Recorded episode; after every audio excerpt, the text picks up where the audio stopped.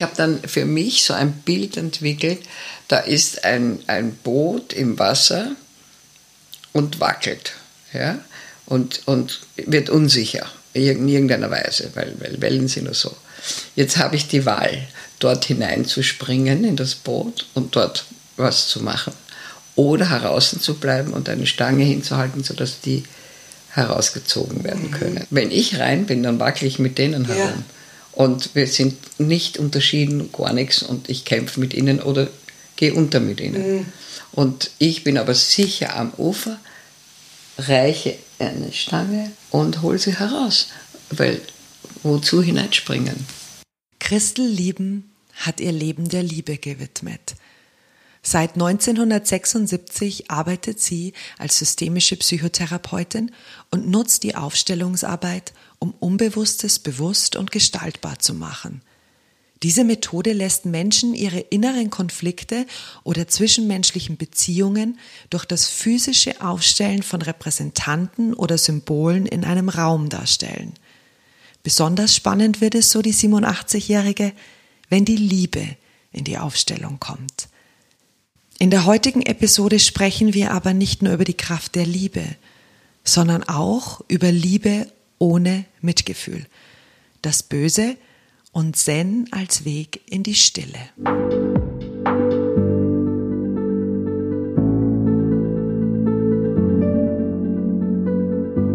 Frau Lieben, ich möchte heute mit Ihnen über die Liebe sprechen, aber auch über das Böse. Ich würde gern mit Ihnen sprechen über das Fühlen und die Liebe frei von Mitgefühl. Und weil ja die Basis unseres Gesprächs heute die Liebe sein wird, meine erste Frage an Sie, was ist Liebe für Sie? Ja, da kann man jetzt alle Kitschworte bemühen, das mache ich aber nicht. Es ist eine Energie, eine zärtlich bergende, weiche Lebensenergie, die Leben spendet, Leben trägt, mhm. Leben bewahrt und wenn das Leben geht, es auch loslässt. Aber möglicherweise drüben sich wieder begegnet. Also wenn jemand stirbt, dann fällt er ja auch in die Liebe hinein und nicht in, in einen Abgrund. Also sie ist allgegenwärtig. Eine allgegenwärtige Qualität von äh, unterschiedlicher Intensität und äh, jeder gibt der Liebe ein anderes Gesicht wenn man sie ablöst von, von persönlicher Liebe, dann ist es eben eine kreative, wirklich zärtliche, weiche Atmosphäre, die aber manchmal auch wie ein Sturm daherkommen kann. So. Also ich meine jetzt nicht ein Sturm, weil man einen tollen Mann getroffen hat, sondern ich meine einen Sturm einer Intensität des, des Erlebens wenn ich meditiere oder wenn ich versuche, mein, mein Herz, das ein bisschen unruhig ist, also immer wieder aus dem Rhythmus geht, zu besänftigen, dann bitte ich die Liebe dorthin und es besänftigt sich. Also es ist, sie ist natürlich auch die primäre heilende Energie. Das hört sich so an, als wäre die Liebe immer verfügbar ja. und immer da. Ja, so ist es auch. Ja. Es ist unser Bewusstsein, dass sie nimmt oder nicht nimmt, sich vielleicht sogar fürchtet davor und auch natürlich unsere Liebeserfahrungen spielen damit. Nicht jeder kann die Liebe so erleben. Zum Beispiel Menschen, die weggegeben wurden, mhm. gleich nach der Geburt. Oder da habe ich einige in meinem Klientenstock. Und wenn ich dann die Liebe aufstelle, dann kriegen die Wutanfälle und fürchten sich und wollen, dass das aus dem Weg geräumt wird. Und weil sie haben in ihrem ersten Impuls, wenn Liebe ist, wird man verstoßen. Das sitzt ganz fest. Und da schalte ich gleich zum Putin, weil ich habe, also ich arbeite immer wieder in Dresden und da in einem, in einem Raum, wo Putins ehemalige Wohnung als KGB-Mensch zwei Häuser weiter ist. Und dadurch ist er dann irgendwie präsent. Und ich habe der Gruppe gesagt, wenn ihr Lust habt, stellen wir doch den Putin auf. Das war relativ am Anfang vom Ukraine-Krieg. Und schauen, was eigentlich los ist mit ihm. Und äh, das haben wir dann gemacht am Ende des Tages und haben den Putin aufgestellt, seine Entourage und die Oligarchen. Und der Putin hat sich dahin protzig dahingestellt, die, die, seine Entourage hat demütig etwas gesagt, aber einen Satz, der dem Putin nicht gefallen hat. Und dann hat der Putin gebrüllt, halt's Maul! Einmal auf Deutsch, einmal auf Russisch, weil die können alle Russisch. Und dann hat diese Repräsentantin von, von diesem äh, Menschen, der seine Umgebung ist, den Mund nicht mehr aufgekriegt. Sie ist gestanden und hat den Mund nicht aufgekriegt. Das heißt, diese dämonische Macht dieses Menschen, diese hypnotische Macht, wirkt auch in der Simulation ganz stark. Und die Oligarchen waren weiter weg. Und dann habe ich gesagt, so, und jetzt äh, bringen wir Angst und Liebe herein ins System. Die Angst kommt von vorn auf den Putin zu und die Liebe von rückwärts. Aber nicht gleichzeitig. Ich habe zuerst die Angst näher kommen lassen und dann hat er sich in die Brust geworfen und hat gesagt, ich habe nie Angst und da, da, da und so weiter. Und auch, es ist da ganz nah gestanden und dann hat, äh, war die Stimme ein bisschen kleinlauter. Aber immer noch hat er behauptet, er hat keine Angst und ist so gestanden. Und dann habe ich von rückwärts die Liebe kommen lassen. Und dann ist die Liebe ist ganz langsam gekommen und hat ihm die Hand auf die Herzrückwand gelegt, also zwischen die Schulterblätter. Und da ist der Putin völlig ausgerastet. Also er hat geschrien, entsetzlich, weg, weg, weg, das ist ja furchtbar. Und es ist wie, wie wenn man ihn verbrennen würde oder umbringen würde oder was auch immer. Er hat um sich geschlagen und die Repräsentantin nur gebrüllt, verzweifelt gebrüllt und ist in diesem Brüllen wie zusammengebrochen. Diese Leute aus der Entourage haben ihn verachtet, bei denen wollten sie nicht, diesen jämmerlichen, und haben sich mit den Oligarchen verbunden gegen ihn. Und ähm, wir haben das dann beendet. Es war nichts, durch keine Maßnahme war der Putin fähig, die Liebe in irgendeiner Weise nur in Betracht zu ziehen. Und ich habe gehört, dass zwei Journalisten sein Leben recherchiert haben und er wurde weggegeben, gleich nach der Geburt. Und er ist einer von denen, die die Liebe fürchten, ganz entsetzlich fürchten. Und ich habe ein Jugendbild dann von ihm gesehen, ein einsamer, tief trauriger Bub. Also der ist jemand, der die Liebe bekämpft, so gut es geht, er oder von ihr davonrennt. Und dadurch ist er ja auch fähig zu solchen Unternehmungen und Kriegsführungen. Ne? Er ist eigentlich ein wahnsinnig armer Mensch in Wirklichkeit. Er kann die Liebe gar nicht annehmen. Nein. Ja. Er schreit und wehrt sich und fürchtet sie unendlich, weil das Erste, was er erlebt hat, ich bin deine Mutter, aber ich gebe dich weg. Es gibt für mich ja Liebe und dann sagt man immer, es gibt diese bedingungslose Liebe. Ja. ja. Wenn Sie aber über Liebe sprechen, ist das schon die bedingungslose ja, ja, Liebe? natürlich. Also es ist letztlich der Stoff, aus dem das Universum entsteht mhm. und besteht. Und das ist bedingungslose, urteilsfreie Liebe. Es wird jeder und jedes getragen. Ich arbeite auch im Gefängnis mit Leuten, mit Mördern und auch diese Menschen sind zutiefst getragen, auch in dem Moment, wo sie geschossen oder zugestochen haben. Immer, immer. Man kann nicht herausfallen aus der Liebe. Ein schöner Gedanke. Ja. Ich will mit Ihnen später eh noch über das Böse reden, aber etwas, das ich vorher Sie fragen möchte. Jetzt habe ich natürlich Ihr Buch gelesen und Sie schreiben über die Liebe frei von Mitgefühl und ich glaube, im Kopf hätte ich es verstanden, aber trotzdem wollte ich es nochmal von Ihnen hören, dass es auch in mein Herz reingeht. Was genau meinen Sie mit Liebe frei von Mitgefühl? Die Liebe frei von Mitgefühl ist mir ganz wichtig. Ich habe sie für mich kreiert, weil ich mich zu wenig abgegrenzt habe. Wenn ich in Systemen stehe, die sehr belastet sind und ich mich in diese Not hineinziehen lasse, dann geht es mir nicht gut und mir fehlt aber dann die Distanz zu dem Ganzen und dann, dann äh, tue ich mir schlecht. Es hat sich auch mein Herz dann gerührt und hat das nicht ausgehalten. Diese, dieses Übernehmen eines Themas, das heftig ist, in den eigenen Körper.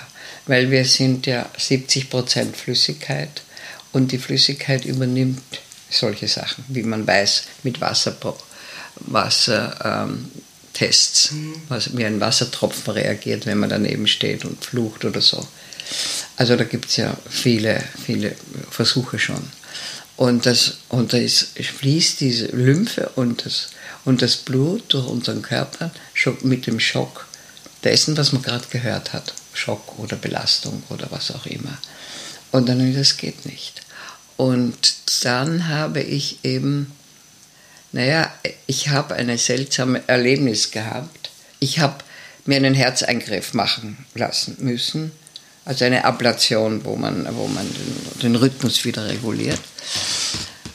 Und bin aufs Land gefahren, um mich davon zu erholen und wache in der Nacht auf, indem eine Stimme in mir aber deutlich eine andere Energie im Raum mir sagt, es gibt die Liebe frei von Mitgefühl, nur sie kommt von sehr weit her.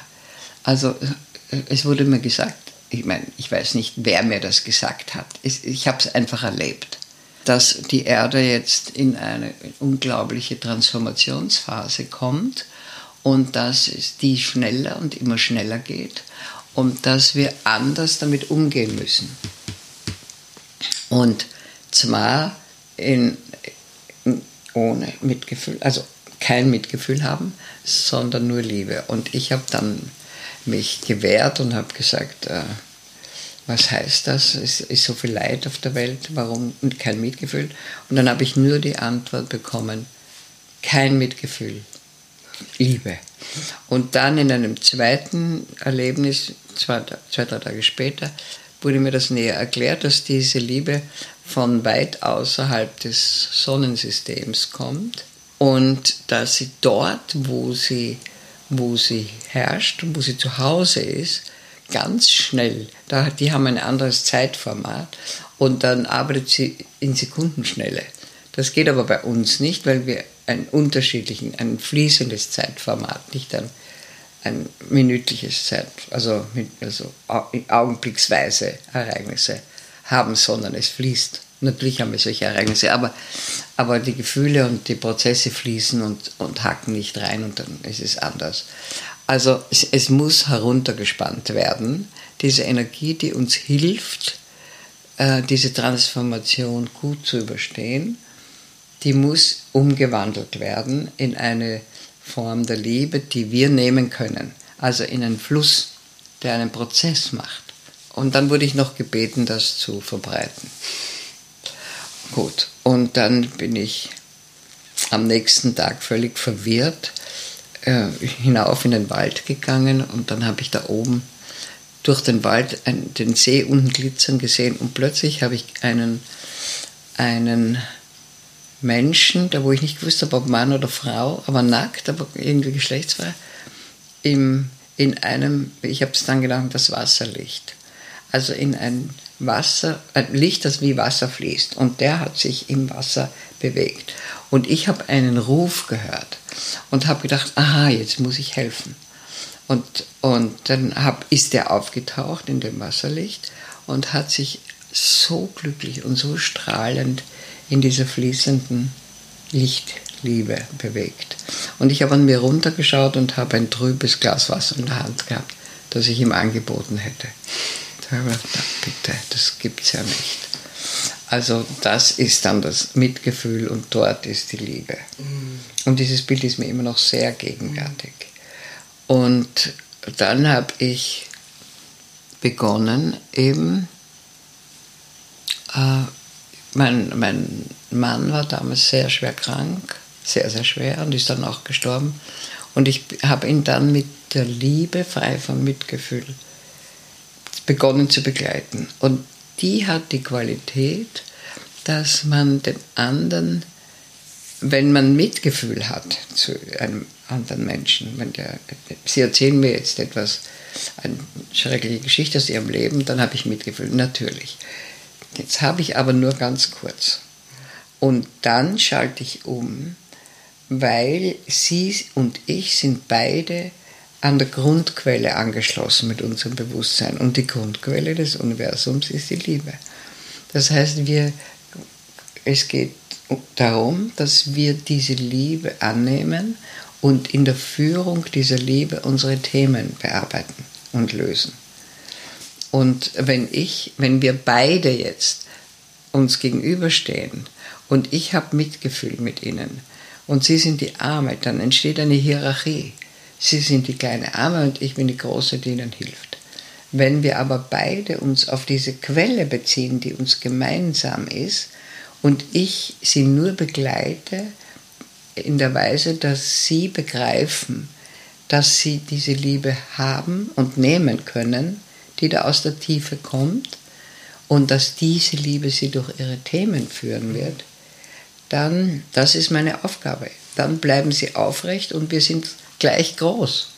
Verstehen Sie? Also meine Aufgabe ist es, meinen Klienten und Menschen zu zeigen oder klar zu machen, durch das, wie ich agiere, dass sie sowieso alles haben, um ihre Themen zu lösen, weil die Liebe sie trägt und führt. Und äh, damit, und ich helfe bei dem Prozess, das anzunehmen und damit umzugehen. Aber nicht mehr beim Rettungs, bei einer Rettungsgeschichte. Man verwurschtelt sich auch in das Schicksal des anderen, wenn man versucht, ihn zu retten. Und so bleibe ich gut auf Distanz. Mhm. Und trotzdem sind wir verbunden durch diese gemeinsame Tiefe der Grundquelle. Weil diese Distanz, die Sie ansprechen, einen erst hilfreich fürs System macht. Natürlich. Weil, wenn ich Sie jetzt reden höre, was bei mir am meisten ankommt, ist dieses, naja, wenn ich im Mitgefühl bin, dann bin ich ja eher bei mir als beim anderen, für den ich ja, den ich die Liebe aufzeichnen will. Und es ist ein Unterschied zwischen, ich helfe dir und bin über dir und helfe dir, dich rauszuziehen, oder ich unterstütze dich, weil ich sehe, dass du die Kraft hast, dich selber rauszuziehen. Mhm. Also das sehe ich, ähm, so höre ich das jetzt gerade. Ja, so ist es auch. Ja. Ich habe das dann, dieses Format, dann ähm, aufgestellt bei einem Kongress gleich einmal angeboten.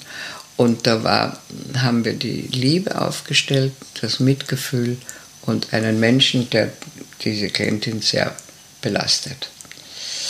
Und es hat sich herausgestellt, dass das Mitgefühl hat mit, da haben Sie jetzt eben schon einen richtigen Satz gesagt, hat mit uns zu tun entweder es erinnert uns an eine eigene Geschichte oder wir wollen, dass es dem anderen gut geht, damit es uns gut geht. Ja. Also mit Mitgefühl meinen wir uns selbst, mit der Liebe nicht. Die teilen wir nur mit den anderen. Das Wort, das mir halt auch in den Kopf kommt, ist dieses ehrlich, weil was Sie mit dem Wasserglas, mit diesem trüben Wasserglas als Bild geteilt haben, ist ja, dass wir manchmal dem anderen dann etwas sagen und nette Worte und versuchen, da, da bei dem zu sein, anstatt dass wir bei uns sind, merken, ah, was, was braucht er? Und der braucht nichts anderes als Ehrlichkeit, Respekt und dass es um ihn geht und ja. volle Aufmerksamkeit. Und ja. das andere ist das bisschen getrübtere Wasserglas. Ja, ja. Aber wissen Sie, was das Schöne ist? Und das, ich weiß, vielleicht klingt das jetzt auch kitschig, aber dass wir hätten es alle, es kostet gar nichts und wir brauchen es alle. Mhm. Also ich sehe das wirklich so. Natürlich. Das ist die Liebe. Ja. ja, ja. Und es gibt junge Menschen, also meine, meine Enkelin hat das ganz stark, die Amelie, die war von klein auf nie im Mitgefühl und immer in der Liebe. Unglaublich. Also die neue Generation ist da möglicherweise offener. Ihr Buch heißt ja, die Liebe kommt aus dem Nichts. Was heißt denn, die Liebe kommt aus dem Nichts? Ich habe eine Schwierigkeit, den lieben Gott zu zitieren, den Herrn mit dem weißen Bart.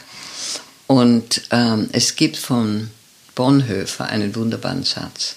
Einen Gott, den es gibt, den gibt es nicht. Weil in dem Moment, wo man Gott beschreibt, ist es nicht. Wir können Gott nicht beschreiben. Und daraus habe ich das Nichts gezogen. Ich kann ihn nicht beschreiben. Aber natürlich ist es der Ausdruck Gottes, diese Liebe in der Schöpfung. Das ist ganz klar. Nur es, äh, ich sage lieber das nicht, ja. weil es eben in das Nichtwissen hineingeht und doch Wissen. Wir wissen um das Göttliche, aber wir sollten es nicht benennen. Und diese alten Formen, du sollst nicht meinen Namen nennen oder so irgendwie, die haben einen Sinn. Ich bin es nicht. Er ist es nicht, was wir da sagen. Und das Nichts ist ein weiter Raum, der alles möglich macht. Und was es jetzt gerade bei mir anregt, ist, er ist ein erwartungsloser Raum oder erwartungsleerer Raum. Ja. Und dafür ist er offen für alles. Ja, völlig richtig, sehr gescheit. Ein Ereignis ähm, haben Sie schon angesprochen, nämlich, dass Sie Ihren ähm, Mann begleitet haben. Und mhm. ich habe eine Stelle in Ihrem Buch mit, weil ich die so spannend gefunden habe. Mhm. Sie begleiten ihn und schreiben über Ihre Gedanken am Sterbebett. Und Sie schreiben, ich bitte darum, dass ich in deinem Prozess, also bei dir, das geschieht, was für dich das Beste ist. Mhm. Und ich bitte darum, dass es auf dem leichtesten Weg geschieht. Ja. Dann gebe ich dich völlig frei ja. und nehme mich aus meinen Verstrickungen heraus. Mhm. Und als ich das gelesen habe, habe ich an dieses hawaiianische Vergebungsgebet Ho'oponopono, Ho'oponopono gedacht. Ja, ja, ja. Ist, ist aber ein bisschen anders. Ja, aber das heißt für mich auch sowas mit ich gebe dich frei und es ist eigentlich nur noch Liebe. Das ist bei mir angekommen, nämlich ich löse mich auch von den Verstrickungen. Ja, ist, ja, ja, Weil, weil in ihrem Beruf oder auch in meinem diese Abgrenzungsthematik ja, ja so. Sehr groß ist. Ja, ja. ja, ja, ja. Können Sie sich jetzt immer voll abgrenzen? Ja, ja. Außer, da muss ich schon ein Außer sagen, ich gehe ahnungslos in ein, das mache ich auch jetzt nicht mehr, in eine Rolle hinein, die, von der ich nicht weiß, was es ist, und dann ist es aber ein mordender Nazitäter. Und das attackiert meinen Körper. Das mache ich nicht mehr. Aber es hat oft geholfen, weil ich Dinge aufmachen konnte, wo meine Klienten nicht hingekommen sind. Aber ich muss darauf verzichten, weil mein Herz, Herz rattert sofort los. Das geht nicht. Das heißt, es ist energetisch nicht gut. Aber sonst kann ich mich gut abgrenzen, ja. ja. Ich übe es ja auch schon lange. Es gibt mir Hoffnung. ich komme auch immer wieder an diesen Punkt, dass ich mir denke, wenn ich jetzt jetzt zu meinem Thema mache, dann bin ich einfach nicht mehr hilfreich. Also Na, überhaupt. Sie müssen, ich habe dann für mich so ein Bild entwickelt. Da ist ein, ein Boot im Wasser und wackelt. Ja? Und, und wird unsicher in irgendeiner Weise, weil, weil Wellen sind oder so. Jetzt habe ich die Wahl, dort hineinzuspringen in das Boot und dort was zu machen oder heraus zu bleiben und eine Stange hinzuhalten, sodass die herausgezogen werden mhm. können. Wenn ich rein bin, dann wackele ich mit denen herum. Ja. Und wir sind nicht unterschieden, gar nichts und ich kämpfe mit ihnen oder gehe unter mit ihnen. Mhm. Und ich bin aber sicher am Ufer, reiche eine Stange mhm. und hole sie heraus. Weil äh, wozu hineinspringen? Aus der eigenen Sicherheit ist man auch hilfreich. Aber wenn Sie jetzt Sicherheit schon ansprechen, ist uns allen die Liebe immer sicher? Ja, wenn wir sie nehmen. Immer. Immer und überall. Sie sprechen ja nicht nur über die absolute Liebe, sondern Sie sprechen ja auch über das absolute Böse. Braucht es denn beides? Das ist das absolute Böse, das sich selbst verabsolutiert und sich dadurch herausnimmt aus jeder Möglichkeit einzugreifen. Und das, ich habe, wie ich begonnen habe mit dem Bösen zu arbeiten, habe ich zwei Teilnehmer äh, von, von einem Lehrgang genommen und wir haben das, wir haben aufgestellt, dass äh, die Liebe, das absolute Böse und eine Kraft, dort einzugreifen beim absoluten Bösen. Und einer, einer dieser beiden Männer ist zuerst in die Liebe reingegangen und dann Und dann ist er in, die, in das Böse gegangen und hat gesagt, naja, das ist der Gegenpol und der wichtige Gegenpol und so weiter. Und, ähm, und es war alles in Ordnung. Und ich bin zuerst in diese Rolle hineingegangen, wie kann ich das absolute Böse beeinflussen. Und ich bin da gestanden wie ein Trottel. Vor mir ein riesiges, dunkles Dings und ich klein und deppert. Wirklich anders kann man es nicht sagen. Dann bin ich raus und bin in die absolute, in das absolute Böse gegangen. Also verabsolutierte Böse. Und es ist also ein anderes Absolut. Und habe ein paar Minuten nichts, nein, ein paar Sekunden nichts gespürt. Und dann hat es mir fast den Brustkorb zerrissen, weil was mir dann klar geworden ist, ist dieses maßlose Entsetzen dieser Menschen, was sie tun und getan haben. Aber sie ändern es nicht mehr, sie können es auch nicht ändern vielleicht und müssen sich immer wieder eine neue Panzerschicht um die Brust legen, damit sie es aushalten. Aber wenn sie in sich hineinschauen, in den tiefsten Winkel, dann ist dort Entsetzen und Verzweiflung. Weil letztlich weiß jeder Mensch, was gut und böse ist, von der Natur her. Und, und äh, in dem Moment, wo es lebensbedrohlich ist, ist es böse. Also das kann man ja leicht sagen. Und dieses, dieses maßlose, diese maßlose Verzweiflung über das, was ich in dieser Rolle getan habe, hat mir, hat mir so geholfen dann äh, zu verstehen und anders zu arbeiten mit Menschen, die was Böses getan haben. Ich verstehe deswegen auch, also Leute wie den Putin oder andere Menschen, die über lange Zeit Entsetzen verbreiten, die machen ein Schutzschild nach dem anderen vor ihrem Empfindungsraum und dann können sie es machen. Zwei Fragen, die da sofort in meinem Kopf aufspringen, ist, hat jeder so einen Anteil des Bösen in uns und was ist die Funktion des Bösen? Es hat jeder den Anteil, das ist völlig klar. Auch wenn die Leute es nicht sagen. Ich habe das einmal, wie ich über das böse Buch geschrieben habe, habe ich das einmal gesagt. Jeder von uns hat das.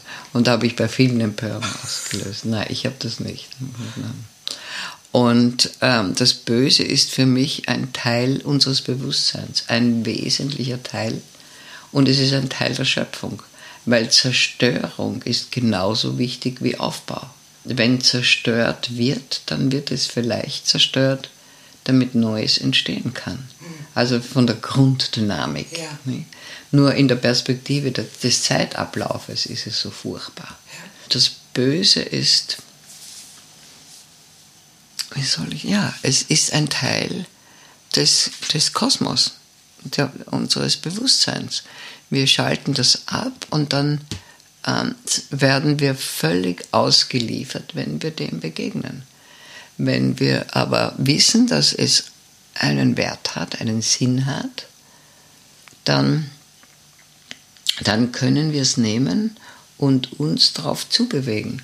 Und in dem Moment, wo wir uns mit offenem Herzen auf das Böse zubewegen, ändert es sich schon das absolute Böse oder das, das, das Böse an sich hat vergessen, dass es aus der Liebe kommt. Musste es vielleicht vergessen, damit auch Zerstörung notwendig ist. Also Luzifer von mir aus. Ne? Luzifer ist wichtig, der fallende Engel, damit, damit die Polarität entsteht. Das ist ja schon in der Bibel. Sie haben, glaube ich, sogar mal geschrieben, ich kann es jetzt nicht mehr ganz zitieren, aber dass man das Böse an den Tisch einladen sollte ja. sogar. Weil ich lade es auch den Teufel Platz den, Ich lade ihn ein an den Tisch. Und dann kann man die Kraft auch wieder nutzen. Was ich mich jetzt gerade frage, ob dieses auf das Böse zugehen, das ist, was wir als Verzeihung definieren und dass es, wenn uns klar wird, dass das Böse auch seine Funktion und seinen Teil hat, oder uns das helfen würde, in Verzeihung zu gehen und so Prozesse Natürlich. zu machen. Und in dem Moment wird es hell. Mhm. Das ist es ja. Es wird hell, wenn wir wirklich offen drauf zugehen. Ich glaube, wenn man ohne zu fordern dem Bösen mit liebendem Herzen und vielleicht sogar einem leichten Lächeln gegenübersteht, dann muss das Böse entweder davonlaufen oder es muss sich verwandeln. Das glaube ich. Und ich weiß nicht, ob sie die Geschichte, die war auf den, im, im New York Times, meine Tochter hat sie mir geschickt, ich erzähle sie Ihnen schnell. Da ist eine Frau mittleren Alters in ihr Auto gestiegen und plötzlich ist ein Mann herein ins Auto, hat sie weggedrängt, hat sich ans Steuer gesetzt und hat gesagt, wir fahren jetzt irgendwo hinaus, dann bringe ich sie um. Und diese Frau hat gesagt, aber es gibt doch die Liebe und es gibt Gott. Haben sie daran nicht gedacht? Und hat in ihrer ganzen Angst nicht aufgehört, darüber zu reden. Daraufhin hat der verzichtet, sie umzubringen, hat sich mit ihr angefreundet. Natürlich musste er in, ins Gefängnis. Es hat sich herausgestellt, dass er 30 Frauen umgebracht hat. Und, und hat, sie hat ihn immer besucht im Gefängnis. Er hat ihr auch geschrieben. Und dann ist er, also Todesstrafe hat er bekommen. Aber das ist doch eine unglaubliche Geschichte. Und stellen Sie sich vor, man würde das tun.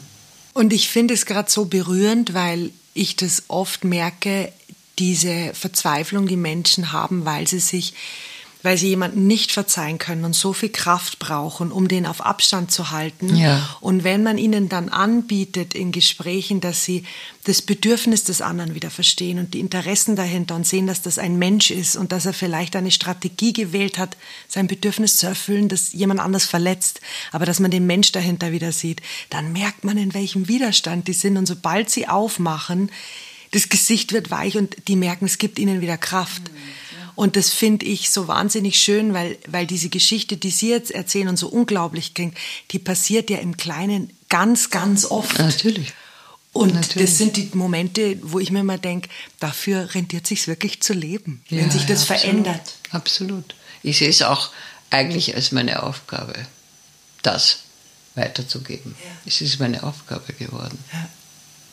Gibt es dann vielleicht ein bisschen frech gefragt, Menschen, die ein großes Problem damit haben, dass sie so im Auftrag der Liebe unterwegs sind. Also wo sie merken, die gehen echt in Widerstand, die können es nicht annehmen. Naja, das sind die, die, die weggegeben sind, sonst niemand. Sonst niemand. Ich versuche ja, jede ESO-Dialektik auszulassen, ja. weil die ganze ESO-Welt kann ich überhaupt nicht leiden. Dieses Huhu und Haha und, und, und diese ganzen Heilerfiguren, Jesus Maria. Ich rede sehr nüchtern eigentlich. Mhm. Und ich rede es auch niemandem ein. Ich glaube, die Menschen, die zu mir kommen, wissen inzwischen, was ich mache und wehren sich nicht. Aber natürlich, ich habe das noch sehr deutlich von mir vor ein paar Jahren, wie eine Frau ausgeflippt ist, wie ich die Liebe hineingestellt habe in das System, weil sie eben weggegeben worden ist. Also da sind die tiefsten Verletzungen. Da muss man erst an den Verletzungen arbeiten um damit sie es nehmen kann. Mhm. Und ich mache das ja so, also Sie wissen ja, dass ich mit Aufstellungen arbeite und wenn es problematisch wird, dann stelle ich die Liebe hinein. Und das Erstaunliche ist, egal in welchem Land, in welchem Kontext, in welcher Bildungsschicht ich arbeite, wenn jemand als Liebe hineingestellt wird, wirkt diese Position als Liebe und verändert das ganze Geschehen. Dann wird es einfacher, weicher und plötzlich kommen Lösungen. Also da ist ja so eine Kraft dahinter. Und dass es jeder repräsentieren kann, heißt, dass jeder in der Tiefe darum weiß. Sonst ging es nicht. Ich habe in Amerika mit einem, für das böse Buch mit einem, mit einem jungen Mann gesprochen. Der ist, hat sich einer Gang angeschlossen war von zu Hause immer gedemütigt. Der Vater hat immer gesagt, er ist ein Feigling und kein Mann und so. Und dann hat er sich einer Gang angeschlossen, damit er endlich ein Mann wird. Und wenn man sich einer Gang anschließt, muss man auch umbringen. Also hat er dann einmal, ah, da ist ein Gangmitglied mit einem Freund gekommen und dann hat er den Freund erschossen.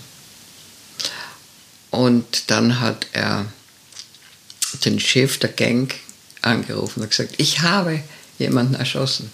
Und der hat ihn zunichte gemacht. Und bist du wahnsinnig. Und, so. und daraufhin hat er erkannt, was er da getan hat. Und hat, also ich glaube, monatelang nur geweint im Gefängnis. Und dann mit der Zeit, er hat dann irgendein Erlebnis gehabt, auch wo er in der Zelle gebetet hat und Gott hat ihm gesagt, du bist auch geliebt oder so irgendetwas. In dieser, oder du gehörst dazu. Und das hat ihm sehr geholfen. Und ich habe ihm dann im Gespräch, und der hat ihm den, in den Kopf geschossen. Und ich habe ihm im Gespräch gesagt, weißt du, auch in dem Moment, wo du geschossen hast, warst du geliebt und geborgen in der Liebe. This blows my head off, hat er gesagt. Also genau das, was er gemacht hat, hat er sich selber. Er war völlig fertig, dass das möglich ist. Und es hat ihm wahnsinnig geholfen. Inzwischen ist er mit seiner, äh, also äh, er hat eine Partnerin kennengelernt im Gefängnis, äh, wie sie noch Kinder waren. Die haben beide mit 17 jemand umgebracht. Und, und dann waren, haben sie sich im Gefängnis kennengelernt, dann wurden sie getrennt und haben sich versprochen, wenn sie, wenn sie rauskommen, rauskommen also so Ende, äh, Anfang 40, dann werden sie heiraten und einen Sohn kriegen, der Christian heißt. Und ich habe sie beide beim Herauskommen, er war schon heraus und sie war noch im Gefängnis, interviewt. Und dann ähm, bin ich zurückgefahren, bin aber in Verbindung geblieben und dann haben die ähm, tatsächlich, also sie sind zusammengezogen und sehr weise, haben nicht gleich geheiratet, sondern geschaut, wie sie miteinander auskommen. Dann haben sie geheiratet und dann haben sie einen Sohn gekriegt, der Christian heißt. Und sie haben mich also eingeladen, wie ich gekommen bin. Und es war für sie ganz wichtig, mir diesen kleinen Wurstel da in den Schoß zu legen. Und das habe ich auch so gern gemacht. Und diese Gesichter werde ich nie vergessen. Diese zwei Mordkinder haben so geliebt in ihrem Gesicht. Das war nur strahlende Liebe. Nur. Also wie leicht, leicht kann man nicht sagen, aber hinter, hinter solchen Taten steht ein unendlich liebender Mensch, nur weiß es nicht. Hm? Und die wissen es jetzt. Und es ist auch schön zu wissen, dass, dass die Hoffnung besteht, dass man eine zweite Chance bekommt, dass man es nochmal zeigen kann, dass ja. eigentlich dahinter die Liebe steht. Ja, ja. Ich würde gern ganz kurz autobiografisch werden, weil Sie wollten ja Psychologie studieren. Und wenn ich das richtig gelesen habe, dann hat Ihnen ein Berufsberater davon ähm, abgeraten, weil Sie zu sensibel sind. Ja, ja, das und war in der haben, Schule noch. Sie haben dann später mal gesagt, dass Sie eigentlich ganz froh sind, dass das so gekommen ist, weil Sie heute als Psychotherapeutin also in, wie Sie dann Psychotherapeutin geworden sind, ähm, Möglichkeiten in der Ausbildung gehabt haben, die Sie vorher nicht gehabt hätten. Glauben Sie, dass alles im Leben vorbestimmt ist und glauben Sie, dass es den glücklichen Zufall da gibt? Es war deswegen ein Glück, weil ich habe dann mit meinem Mann sehr lang in der Konzertbranche gearbeitet. Wir haben die Jeunesse Musicale, also er hat sie geleitet und ich war an seiner Seite und habe mit ihm gearbeitet. Das heißt, ich war in der Musikbranche äh, sechs, sieben Jahre und dann war ich Goldschmied, zehn Jahre. Wurde Goldschmied und habe als Goldschmied gearbeitet. Und, und es ist immer besser, wenn man später, also ich bin dann Mitte 30 erst in die, in die Psychologie eingestiegen oder in, in, in diese Ausbildungen. Wenn ich nach der Matura Psychologieausbildung, dann bin ich 25 und dann soll ich jetzt mit 25 Leute beraten, die 30, 40, 50 sind. Das ist ja geht nicht. Ich habe keine Lebenserfahrung. Also ich glaube, dass dieses Studium vielleicht am Anfang in irgendeiner Weise in einem geschützten Rahmen gut ist, aber, aber immer besser ist. Man holt sich eigene Lebenserfahrungen, lässt sich vom Leben herumtreiben und dann, und dann weiß man, wovon man redet. Ne? Ja. Und ich sage Ihnen noch etwas, ein Erlebnis, das ich über die Liebe hatte, wie ich eigentlich die Liebe wirklich ganz tief angenommen habe, das war nach diesem Liebefrei von Mitgefühl-Erlebnis, das war später, ja, ein paar Jahre später, da bin ich, da habe ich eben wieder ganz große Herzprobleme gehabt, bin in der Nacht im Bett gelegen und mein Brustkorb hat getobt. Ich war zu schwach, um aufzustehen. Ich war allein zu Hause und war in Panik, in einer wahnsinnigen Panik. Und dann plötzlich ist mir eingefallen, meinem tobenden Herzen zu sagen, du bist eine Stimme von mir und ich höre dir zu. Und in dem Moment hat sich alles verändert.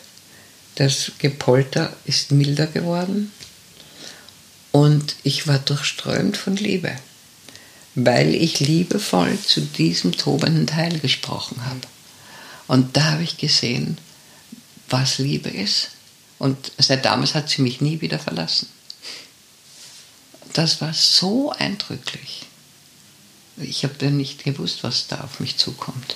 Ich habe nur akzeptiert. Ich habe nur Ja gesagt zu dem, was ist. Und dann kommt schon die Liebe. Als jemand, der sich jetzt mit dem Körper auch beschäftigt, würde ich das auch so sehen, dass, dass man manchmal, wenn man mit seinem Körper wieder die Freundschaft annimmt und mit allen seinen Teilen, die ja auch körperlich sind, dass man dann eine Ressource hat, die einem vorher gar nicht bewusst ist. Ja, ja, ja. Ja, sicher. Ja. Ich beschäftige mich gerade sehr viel mit der Stille, weil sie mir, weil sie mir wahnsinnig viel Ruhe gibt, aber weil sie für mich auch nicht so leicht ist, nämlich das wirklich bei sich zu sein und in Stille zu sein und in einer Welt, wo es sehr leicht ist, sich abzulenken, die Stille einzuladen. Jetzt weiß ich, dass sie schon ungefähr 50 Jahre sich mit Zen beschäftigen. Und für mich ist Zen ja der Inbegriff der Stille. Können Sie sagen, was Zen für Sie bedeutet und mir so ein bisschen einen Tipp geben, wie ich in die Stille noch mehr einlade, um ihr ihre Kraft zu nutzen? Naja, die Zen-Kultur ist ja wortfrei und bildfrei. Also man sitzt in einer bestimmten Haltung. Und diese Haltung ist deswegen sinnvoll, weil sie die Körperenergien lenkt. Also es wird ja, man schlägt die Beine unter, dadurch wird der Kreislauf in den Beinen zurückgenommen. Man sitzt ganz gerade, also und zwar so etwas erhöht. Hier ist also mein Zen-Platz auf einem Polster und dann sind die, die Knie also ein bisschen weiter unten also man sitzt gut geankert in einem Dreieck auf der Erde und hat diese Aufrichtung und dann geht es nur darum, den Atem zu spüren.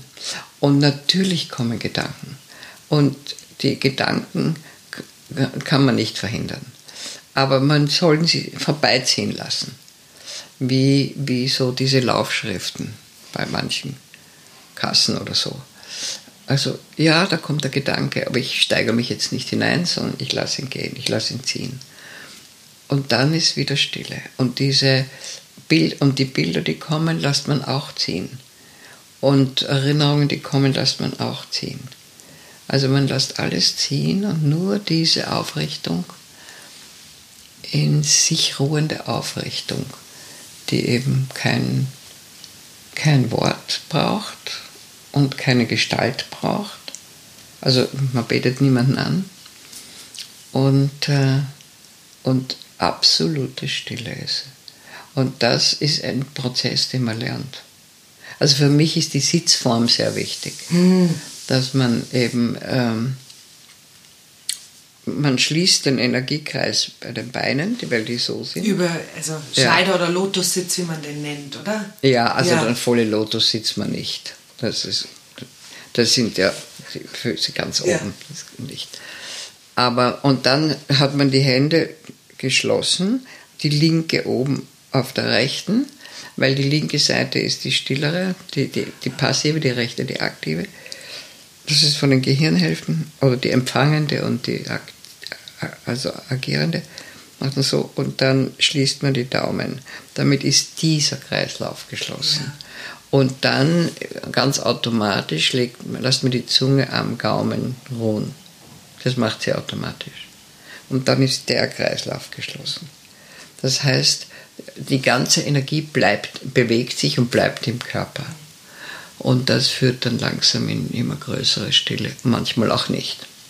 Ja. Weil was mir schon öfters aufgefallen ist, also es gibt Momente, da habe ich sie und da erreiche ich sie, mhm. aber ich komme immer wieder an den Moment, wo während ich denke, okay, jetzt habe ich die Gedanken ziehen lassen, eben, ich würde sagen, Das die Emotionen sich hoch. ja, ja, aber so dieses, man meint, jetzt hat man die Stille Mhm. und dann kommt etwas hoch, das sich den Raum nehmen will. Und das bitte lassen Sie auch auf. Ja, genau. Und das äh, ist manchmal wirklich schön, das fließen zu lassen und dann immer in diesen Widerstand. Und ich merke, dass ich schon noch Anhaftungen habe mit meinem eigenen Ja, was wollen Widerstand. Sie? Ganz ohne Haft- Anhaftungen. Haben Sie auch nicht. Sie haben noch Anhaftungen. Na klar, welche.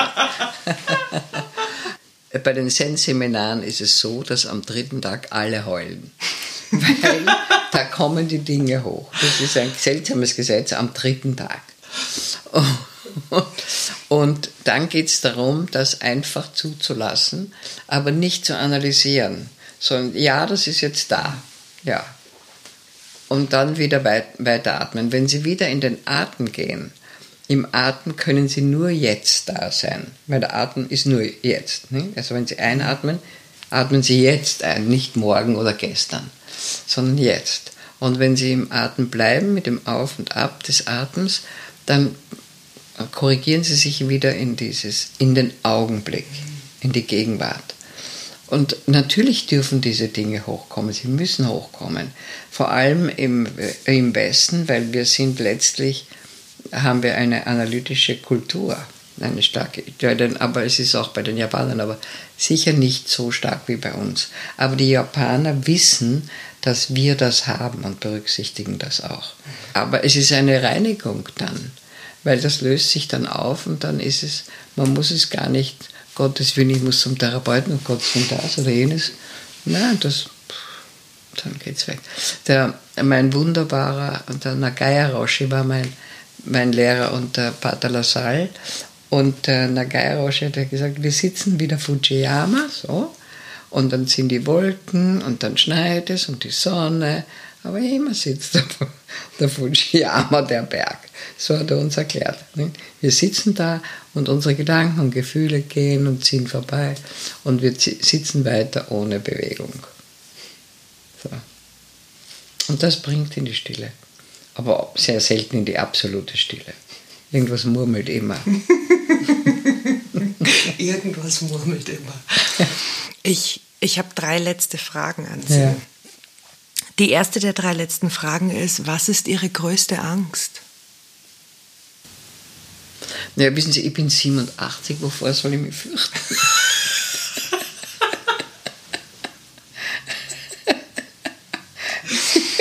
Ich habe schon so viel überlebt. ähm, ich bin auch sehr dankbar für mein Leben. Sehr. Obwohl es mich ordentlich durcheinandergewürfelt hat. Ich glaube, ich möchte nicht nachhaltig körperlich leiden müssen. So würde ich das sagen. Aber mit der modernen Medizin ist das eh nicht der Fall. Also das wäre eigentlich eine Angst, die ich aber nicht habe. Aber wenn ich, wenn ich es mir vorstelle, ist es schier. Aber ich stelle es mir eigentlich nicht vor. Aber wenn Sie mich nach Angst fragen, dann wahrscheinlich am ehesten aus irgendwelchen Gründen körperlich ähm, zu besonders zu leiden oder natürlich den Verstand zu verlieren also und, und dann verwirrt zu sein. Aber ich hoffe nicht, dass mir das passiert, weil ich bewege mein Hirn ja die ganze Zeit.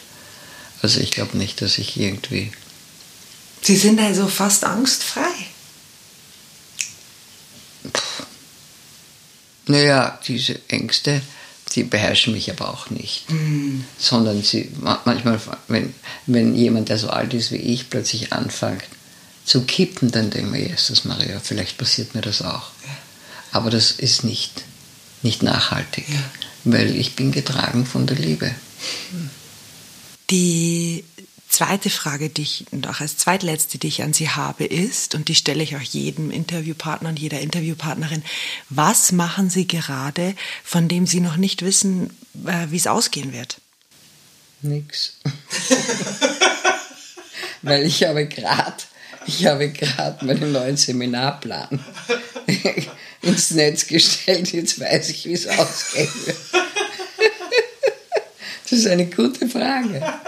Aber ja, mein Leben ist ziemlich ein, also vorprogrammiert.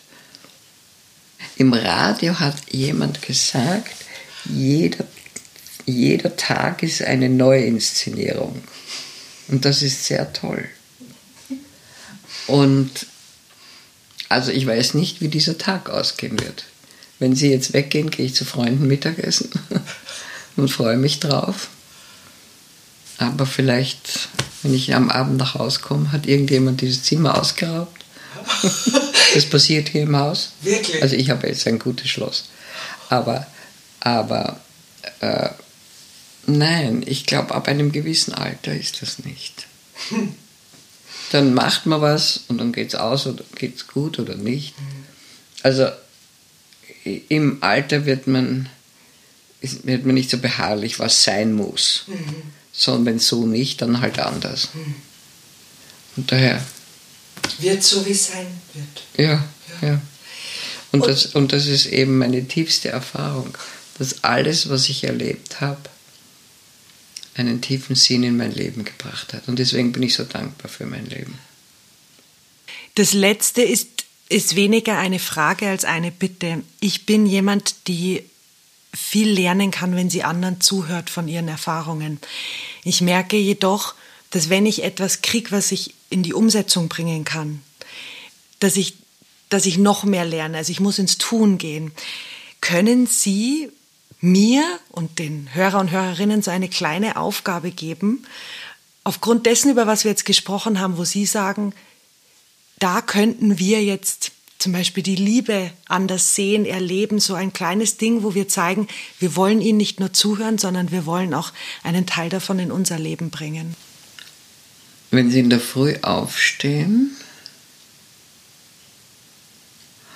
und sich vorstellen, dass Sie ein warmes Licht im Herzraum haben und dass dieses warme Licht Liebe verteilt, zuerst in Ihren Körper, und dann in ihren Alltag. So könnte jeder anfangen. Vielen Dank für das Gespräch. Gern. Viele Leute glauben, dass ich mir den Namen Lieben zugelegt habe als Künstlername, aber ich habe ihn geheiratet.